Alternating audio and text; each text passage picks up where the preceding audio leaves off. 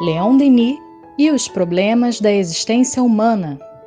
Olá, queridos amigos, queridas amigas, sejam muito bem-vindos a mais um episódio de Leon Denis e os problemas da existência humana. Eu sou Tiago Barbosa. Eu sou o Jailton Pinheiro. Vamos lá estudar Leon Denis mais uma vez. Muito bem. E hoje será é, digamos, o nosso, a nossa última reflexão sobre o tema da mediunidade, é, esse período que nós passamos estudando o pensamento de Denis, sobre o mundo invisível e suas relações com o mundo físico, né? ou seja, tratando aí da mediunidade, nesta obra formidável que é No Invisível, então nós fizemos, digamos assim, uma breve varredura né, desta obra, os temas é, mais marcantes, importantes sobre a mediunidade, dentro da perspectiva denisiana. E hoje nós iremos fechar. Né? Nós já há algumas semanas estamos nos dedicando àquilo que Denis chamou de mediunidade gloriosa, que é o último capítulo da obra no Invisível. E agora estamos aqui no último trecho né, é, das reflexões de Denis, onde ele diz assim: Assim, o fenômeno da mediunidade se patenteia em todas as épocas, ora fulgurando com intenso brilho, ora velando, velado e obscurecido conforme o estado da alma dos povos, jamais cessando de encaminhar a humanidade em sua peregrinação terrestre. Todas as grandes obras são filhas do além. Tudo que há revolucionando o mundo do pensamento, aduzindo um progresso intelectual, nasceu de um sopro inspirador. Na hierarquia das inteligências, existe uma solidariedade magnífica. Uns aos outros se têm os grandes inspirados, transmitindo, através do longo rosário dos séculos, o farol da mediunidade reveladora e gloriosa.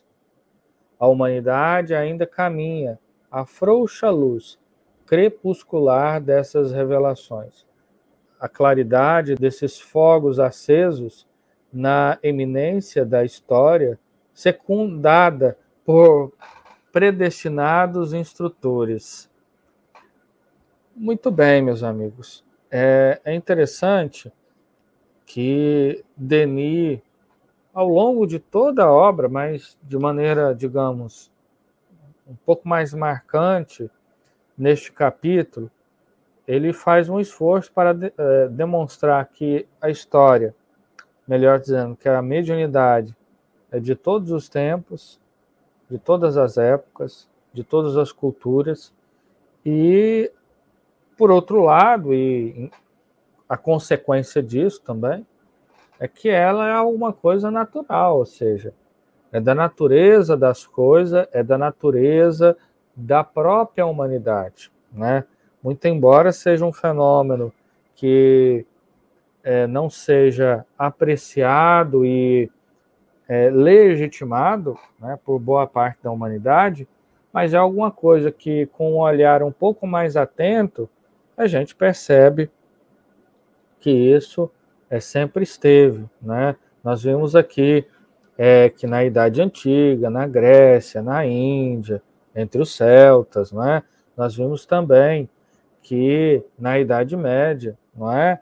é Joana d'Arc, é, o Cristóvão Colombo, e poderia dizer de tantos outros homens e mulheres, né, como o próprio Dante Alighieri, que o nosso Denis também citou, é, que, que a mediunidade teve presente, seja na ciência, seja nas artes, né, na literatura, na filosofia, sempre teve ali o transcendente sempre esteve presente a mediunidade, né? E, e isso tem muito a ver com, é, é, digamos, com essa reflexão que, que, por último, nós lemos aqui de Denis, Na hierarquia das inteligências existe uma solidariedade magnífica.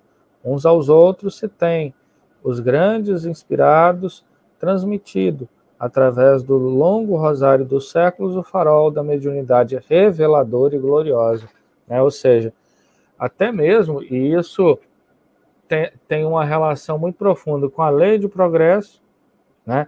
E uma lei que Denis vai estabelecer, digamos, ali em O Grande Enigma, que é a lei de solidariedade, né? É, essa lei que permeia todos os seres e criaturas de Deus, né? portanto, tudo. E como a mediunidade é um fenômeno entre inteligências, né?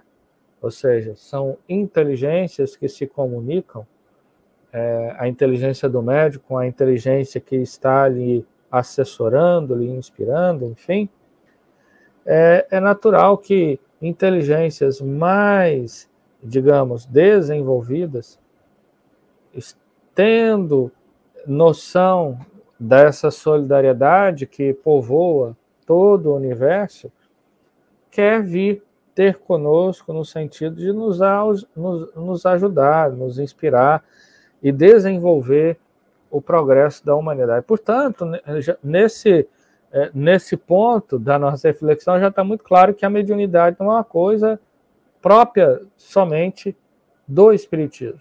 Né?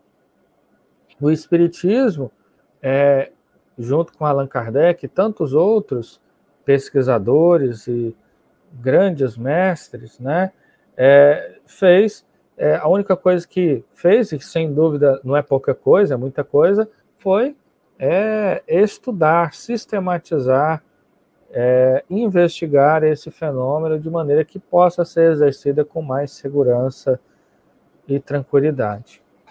Quando você lia, Tiago, uma coisa que surgiu aqui na minha mente é que até nesse ponto da mediunidade que existe no nosso planeta, na face da Terra, desde os primórdios, isso acaba sendo também uma grande lição de humildade para todos nós, né? Porque quantas vezes a gente tem assim alguma ideia interessante, a gente consegue resolver determinada situação, a gente se acha o tal porque conseguiu desenvolver determinada coisa que fantástica, todos aplaudiram, maravilhosa, mas Será que a autoria de todas as nossas grandes realizações é única e exclusivamente nossa? Né? Quantas vezes essas ideias nos foram sopradas né, pelos espíritos, porque viam em nós pessoas capazes de, de alguma forma, auxiliarmos no progresso da humanidade, no avanço da sociedade. Então, ao sabermos disso, da existência desse intercâmbio, dessa condição que é natural e contínua e constante em nossas vidas, independente de nós levarmos em consideração ou não a possibilidade da comunicação, ela não deixa de existir, né? Da forma mais sutil possível. Então, é uma grande lição de humildade para a gente, porque nós não temos ideia do quanto, de tudo aquilo que a gente já fez, tudo aquilo que a gente realizou, o quanto que é parte nossa, mas parte também de outras inteligências que nos assessoram, que nos auxiliam, né? É como se Deus quisesse dizer para nós assim: Olha, meus amigos, eu fiz o mundo e eu coloquei vocês nele para que vocês cooperassem uns com os outros e construíssem algo melhor, mas juntos, independente até dos planos. Né? E a gente está falando aqui de mediunidade, então supõe-se o plano espiritual e o plano físico tendo essa possibilidade de comunicação entre eles. Mas, até mesmo de desencarnado para desencarnado, de encarnado para encarnado, o mundo é de cooperação. E Deus parece que faz questão que a gente se lembre disso o tempo todo, né? Então, uma grande lição que eu vejo de humildade quando a gente considera essa, essa possibilidade de intercâmbio entre os dois planos também. Muito bem. E Denis continua assim: essa perspectiva da história geral é consoladora e grandiosa. Reveste as modalidades e o caráter de um drama sacrossanto. Deus envia seu, seu pensamento ao mundo por emissários que incessantemente descem os dez graus da escala dos seres e vão levar aos homens a comunicação divina, como os astros enviam à terra, através das profundezas, suas irradiações sutis. Assim, tudo se liga no plano universal. As esferas superiores promovem a educação dos mundos inferiores. Os espíritos celestes se fazem instrutores da humanidade atrasadas. A ascensão dos mundos de prova para os de regeneração é o mais belo espetáculo que pode ser oferecida à admiração do pensador. Olha que pensamento extremamente lúcido e ao mesmo tempo que esperançoso, não é? é? E tudo muito bem calcado na realidade, na história, né? Vejam vocês, não é alguma coisa que Denis está somente elocubrando, não, né? Porque é, isso que Denis trouxe é um, é um fato, é uma realidade. Vejam vocês, quantas vezes nos grandes, nos momentos mais sensíveis da história, um grande missionário ele não aparece e transforma quase que radicalmente o curso da história, né? Então, e, e, e é tão bonito perceber a analogia que Denis é, faz com esses missionários com a questão, com a realidade cósmica que envolve o nosso planeta, né? Porque Denis vai dizer que eles se assemelham a astros que enviam as suas irradiações sutis e nos alcança e nos envolvem, né? E, portanto, grandes médiums da história, é, ou melhor dizendo, os grandes missionários da história, eles foram também médiums. Médiums é, que trouxeram é, uma mensagem, como foi o caso dos grandes iniciados do passado, Sócrates na Grécia, Buda e Krishna na Índia, Forri na China, o Cristo na Palestina, mas que envolve, digamos assim, a sua mensagem envolve todo o globo. Só que Jesus era um médium muito especial, porque ele não era, muito embora estivesse em comunhão constante com almas nobres, como foi ocorreu ali no Monte Tabor, né? Ele em contato, em comunhão é, com Elias e com Moisés, não é? E mas ele era e é o médium de Deus, né? O sublime mensageiro que intermedia entre a humanidade e Deus, trazendo à humanidade o pensamento divino. Né? É, então, todos os grandes iniciados de todas as grandes religiões foram médios. Mas se formos é, para o campo das artes, vamos reconhecer em, em, figuras notáveis também médiums. É o caso de Vivaldi, é o caso, é o caso de Mozart, é o caso de, Be de Beethoven né? E, enfim, é, todos eles tinham percepções extrasensoriais, né? O Mozart mesmo diz que era constant, ele constantemente ouvia música. E música da onde? Não estava ao seu derredor fisicamente, né? Era uma música, digamos assim, espiritual, mas não, mas também no campo das ciências, né? É, no campo da filosofia, enfim. nós sempre tivemos a mediunidade cumprindo esse papel de secundar o pensamento humano, espalhando conhecimento e virtude e com isso gerando progresso. Esse é o grande papel da mediunidade e, portanto, também os médiums devem se empenhar para entender esse sentido, essa direção, esse norte que a mediunidade gloriosa pode produzir, né, tantas bênçãos para a humanidade. E isso demonstra o extremo amor de Deus para conosco, né? Esse cuidado, esse carinho que é permitido através da possibilidade da comunicação entre os dois planos, demonstra esse amor imenso de Deus para conosco. E nos pede, de alguma forma, ao observarmos isso, para que a gente também possa ter esse mesmo cuidado, esse mesmo carinho com aqueles que ficam, às vezes, na retaguarda, né? Nossa. Então, se Jesus, por exemplo, disse que ele não veio para os sãos, mas sim para os doentes, né? demonstrando então esse cuidado, esse carinho, esse amor por todas as criaturas, e igualmente dizendo que nenhuma das ovelhas se perderia. Então, isso, isso significa que todos os meios possíveis que estiverem ao alcance de Deus para que esse socorro, esse auxílio, esse amparo aconteça para todas as criaturas, será feito.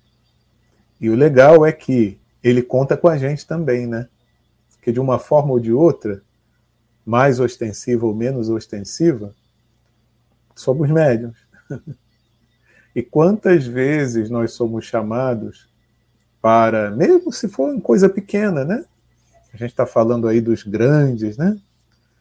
Os grandes é, missionários da, da humanidade, mas vamos colocar para o nosso campo também, né? Vamos colocar para nossas possibilidades. Mesmo dentro da nossa pequenez, somos capazes de colaborar e contribuir de alguma forma também com Deus nesse sentido, né? Então, que a gente possa se colocar à disposição. Ele não exige de nós nenhum sacrifício imenso, coisa que não possamos fazer. Ele sabe das nossas limitações. Ele sabe das nossas dificuldades. Ele sabe que ainda não temos é, desenvolvido todas as nossas capacidades, mas dentro daquilo que a gente já pode fazer, já pode cooperar, vamos nos colocar à disposição, vamos fazer a nossa parte, vamos contribuir também, porque isso significa também, meus amigos, gratidão, né? O quanto que nós já recebemos, o quanto que ainda vamos receber e não custa nada contribuirmos também em auxílio, em cooperação, nesse processo né, de melhoria da humanidade. É o que Leon Denis estava falando, esse processo aí de mudança de, de mundo, de provas e expiações para mundo de regeneração, dá muito trabalho, meus amigos.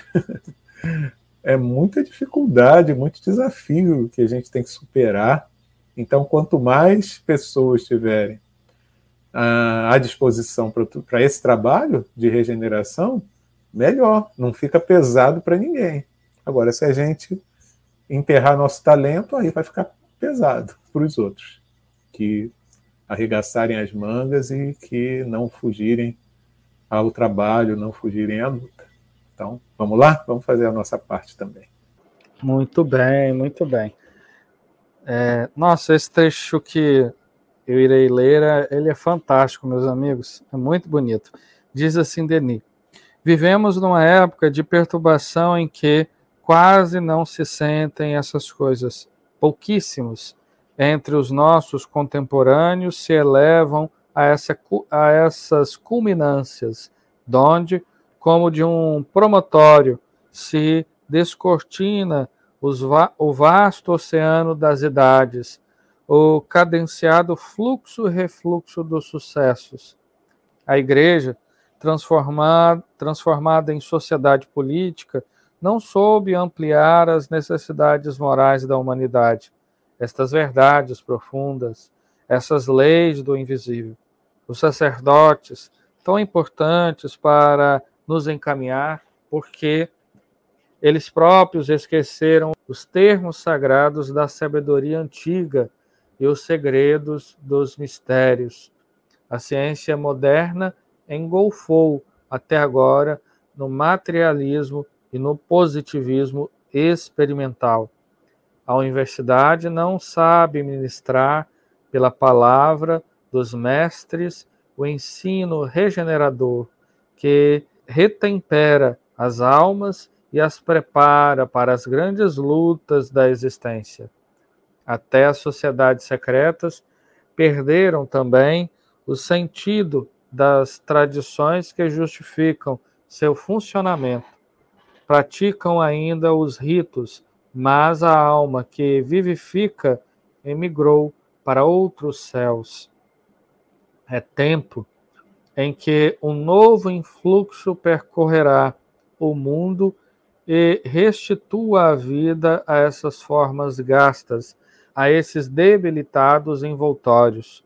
Só a ciência e a revelação dos Espíritos podem dar à humanidade a exata noção dos seus destinos.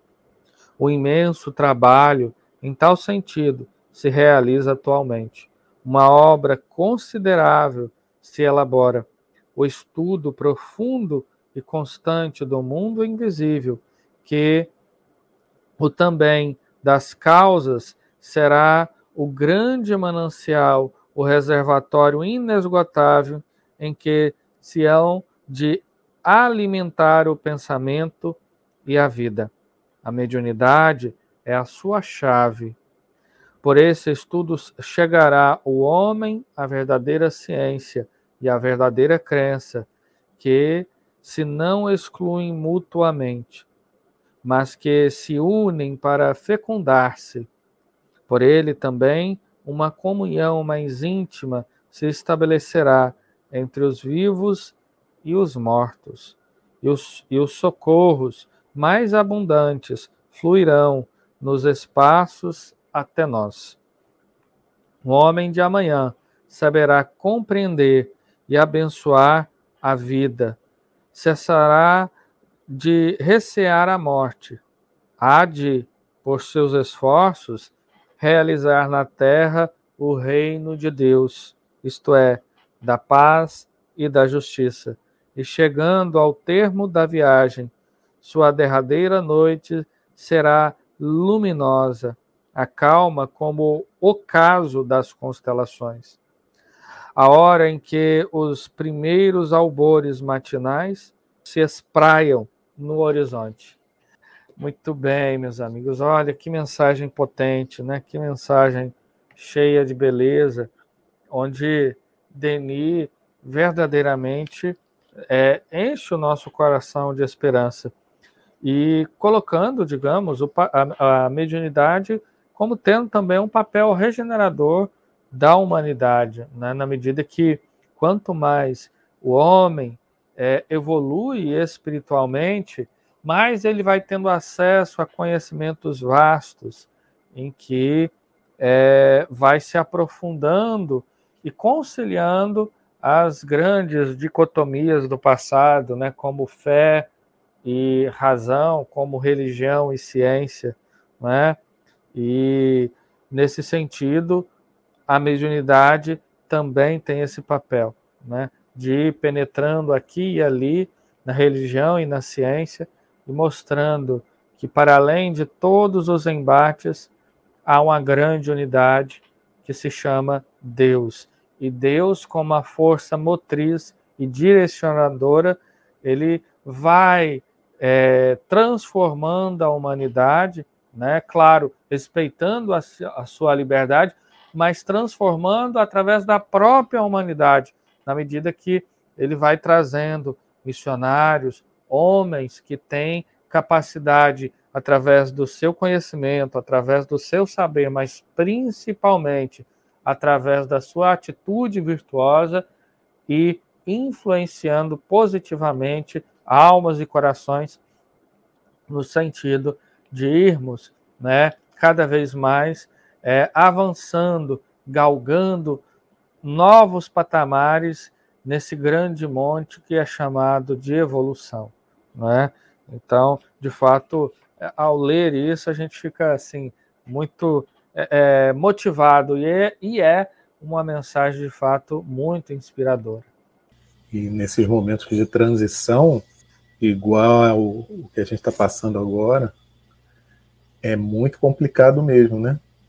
Porque a gente vê um, um modo de ser, um modo de agir, um modo de se comportar de uma era que está se encerrando, teimar em querer se manter, mesmo é, sabendo que uma nova concepção de vida, uma nova forma de se pensar, de se agir, de se comportar, vem chegando numa, numa era nova, né? E uma das coisas que o, o, o modo velho de ser ele teima em fazer é querer que a gente permaneça nesse estado, né? E a gente vê que ao longo desse período de transição, uma força muito grande para que uh, a gente se esqueça da nossa origem, né? Principalmente é, nos esquecermos que somos espíritos, que temos um destino igualmente glorioso também, né? Mas que para isso a gente precisa se empenhar por nos colocar à disposição de trilharmos caminhos novos. Então, é, nesse momento que os espíritos trabalham mais e mais com a gente, né? A gente vê lá no prefácio do Evangelho, os espíritos do Senhor, eles vêm nos convidar para esse digníssimo concerto, nessa implantação do reino de Deus na Terra. Então é muito comum que a gente veja o velho teimar em se manter e uma das coisas que ele faz é exatamente isso, é tentar confundir a nossa mente, é, tentando nos desviar do, nos desviar o olhar para o caminho que a gente deve estar tendo como meta. Né? E é por isso que os espíritos reforçam nesse momento, e por isso a mediunidade é importantíssima nessa fase, porque essas mensagens não cessam, elas não param de chegar até nós, para nos alertar. E os espíritos dizem isso, né? A gente está aqui é para isso. A mensagem espírita é para isso, é para lembrar a vocês quem vocês são, a origem divina de cada um de vocês e que vocês devem buscar ah, as questões relacionadas ao espírito, à moral, para que vocês possam efetivamente conquistar um, um mundo melhor que vai ser o resultado da conquista interior da soma de todos, né? Então, é muito importante nesse momento que a gente esteja atento a todos esses alertas que vêm através da mediunidade, né? Isso é tão importante que a gente se lembre disso.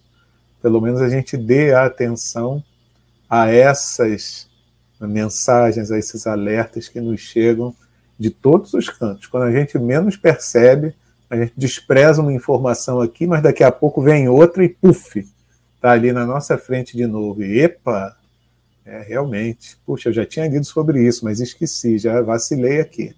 Então vou ficar atento. Né? Então eles não se cansam de trazer para nós esses alertas, essas orientações e as mensagens para que a gente tome tento e trilhe o caminho que vai nos conduzir verdadeiramente à felicidade. Muito bem, meus amigos, minhas amigas, chegamos ao final de mais um episódio de Leon Denis, dos problemas da existência humana. É, na próxima semana, mais um tema, um novo episódio, uma nova série. Um abraço e muita paz.